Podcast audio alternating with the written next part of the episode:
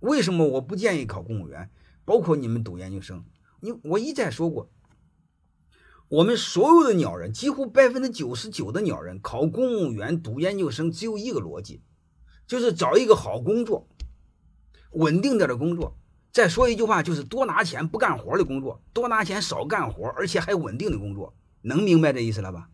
骨子里是一种什么不劳而获、投机的心理。你不干活又稳定又多拿钱，他妈钱从哪来的？你压榨的别人的呀。你能理解这个逻辑了吗？你压榨的别人，他是有报应的。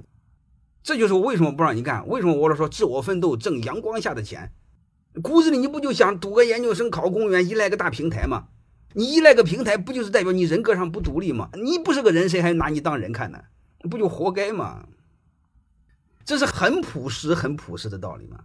起心动念决定结果，动机决定结果，动机不纯，一定会有报应。